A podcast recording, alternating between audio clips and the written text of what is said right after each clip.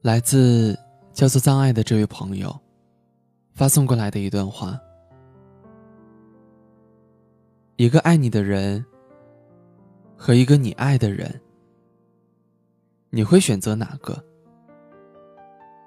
曾经伤害过爱你的人，如今你却被你爱的人伤害，厚着脸皮的每天去关心他。人真的很犯贱，爱你的你不爱，不爱你的却要去追求，到底是为了什么？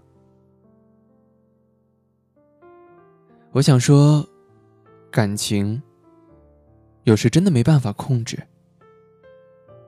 但你的行动是可以控制的。你也在问自己这样做到底是为了什么？其实很简单，去关心他，问他，不就是希望他回到你身边吗？